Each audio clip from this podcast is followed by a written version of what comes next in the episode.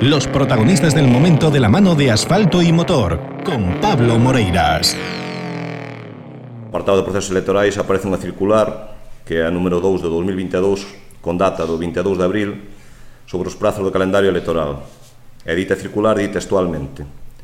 De acordo cos prazos establecidos no decreto que regula os procesos electorais das federacións deportivas galegas, a convocatoria das seleccións tense que realizar como data límite a primeira semana de xullo, eh, do 1 ao 10. No segundo punto engade, polo tanto, para cumprir os prazos, isto significa que a Asamblea Xeral que aproba o regulamento debe realizarse na primeira quincena de maio. En baso a isto, temos que decir que non sabemos a que está a xogar don Iván Corral.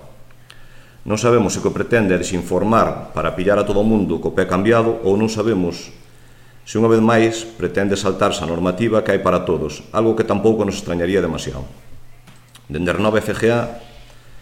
o que queremos é exixirlle á actual dirección da Federación a máxima claridade e a transparencia sobre o proceso electoral. E dicímolo porque estamos a falar dun proceso aínda non convocado, pero no que xa está a aproveitar a súa posición como presidente para eh, traballar na sombra. E a risco de que me abran un novo expediente, vou comentar aquí que os meus compañeros xa saben eh, e que, o que me pasou recentemente, como xa anunciamos, en Renova FGA estamos tentando falar co maior número posible de deportistas e entidades para presentar o noso proxecto e para recabar apoio de cara ás futuras eleccións. Pois hai un par de, se de semanas reunime co representantes dunha escudería da que non vou dar nome. Este é un tema bastante escabroso, que me escoitaron moi amablemente e, e realmente eh, mostraron hasta as súas queixas de, do que realmente pasaba eh, na, na actual federación, o sea, que estaban moi descontentos co que realmente está pasando. Pero o curioso de todo, de todo eso foi que ao final de falar de todos os problemas que ten a federación eh, e a modalidade deportiva da que eles pertencen,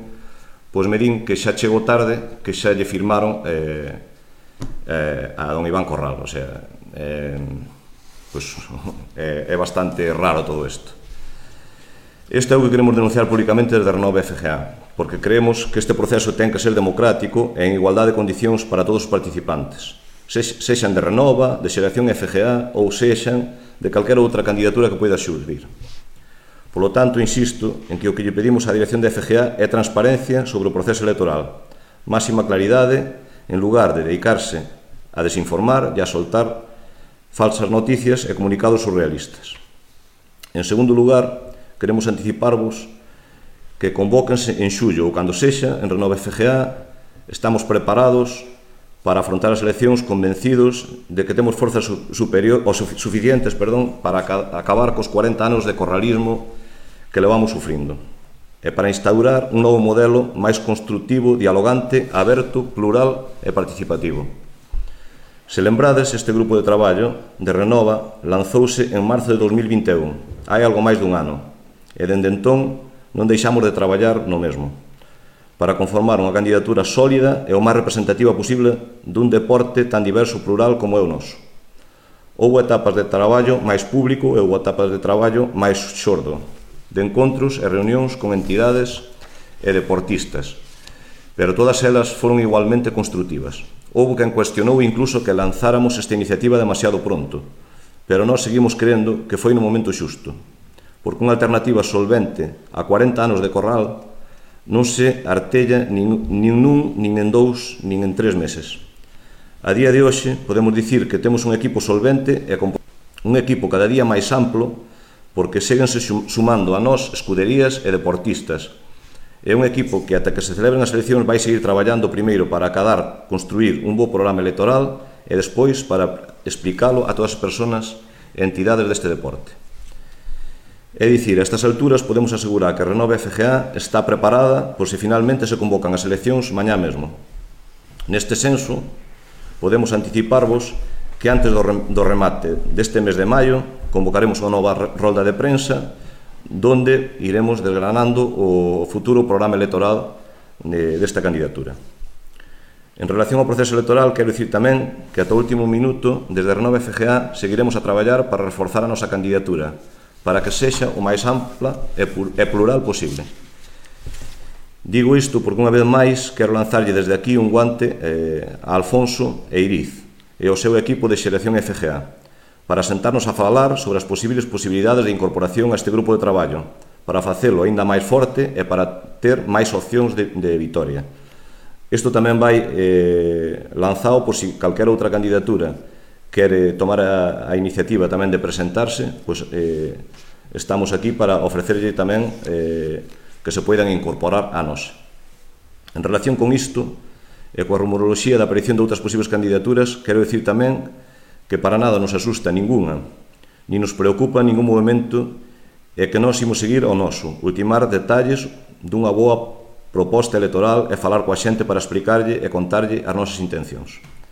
Esa é a nosa folla de ruta, con independencia de que xurda unha nova candidatura, sexa da corda de Iván Corral, que se prospera a súa inhabilitación ou sexa promovida ou instigada por calquera outra persoa ou estamento. Por último, xa para rematar, en relación coas inhabilitacións que, que tanto se fala delas esta semana, dicir dúas cousas. A primeira é que esta semana coñecemos que o, o Comité Galego de Justicia Deportiva volva a sancionar a don Iván Corral con un ano de inhabilitación por incumprimento dunha inhabilitación anterior.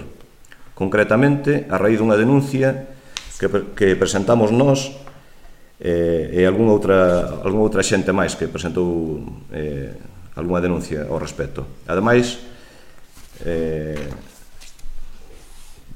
perdón, estando inhabilitado chegamos a información día sí e día tamén de que acudía igualmente á sede, de que lle pasaban chamadas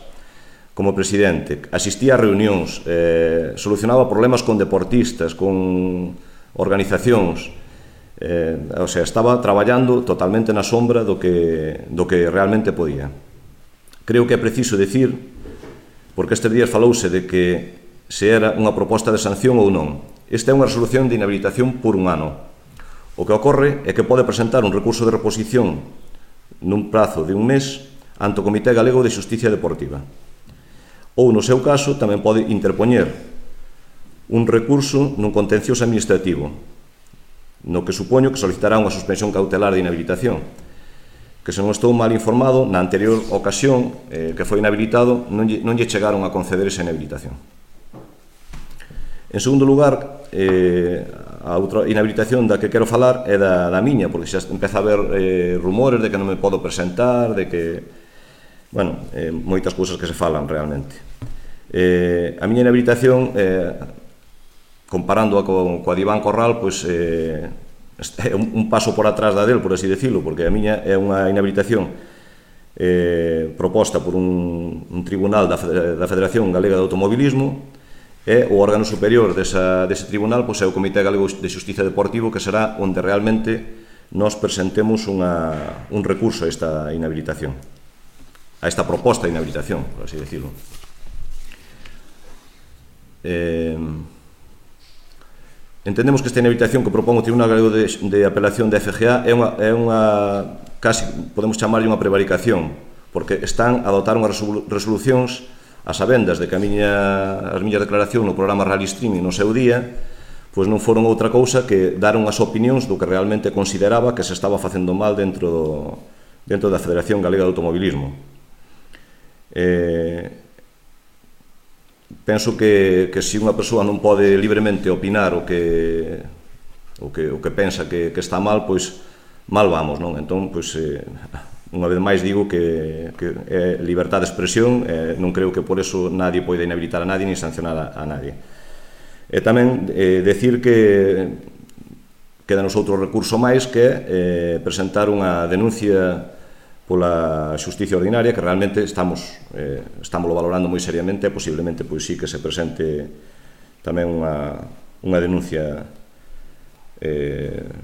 nun xulgado para que a xente entenda ben. Non é o modo de actuar que, que me gusta, nin que me houvese elexido, pero esta atitude asoballadora que, que hai hacia min, que, que realmente pues, non é solamente hacia min, que hacia outro, outra das persoas que están na miña candidatura, como é Moncho Padín, eh, se lle abriu outro expediente similar, similar ao meu, e, e pensamos que non é, non é forma de actuar dun, dun presidente. Isto xa non é da hora, porque xa ven de, de outras eleccións anteriores onde realmente tamén se usou estas artimañas, e, e nós vamos a loitar hasta o final e vamos a,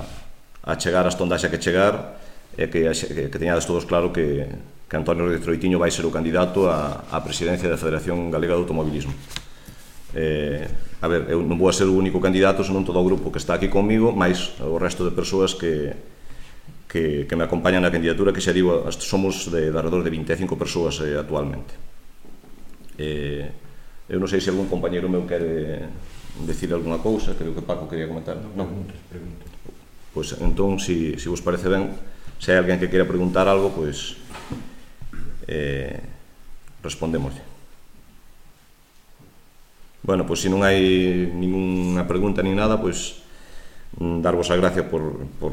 eh, atendernos nestos este horario un pouco tan, tan raro e eh, que estamos aquí para calquer dúbida que teñades respecto á nosa candidatura. Moitas gracias.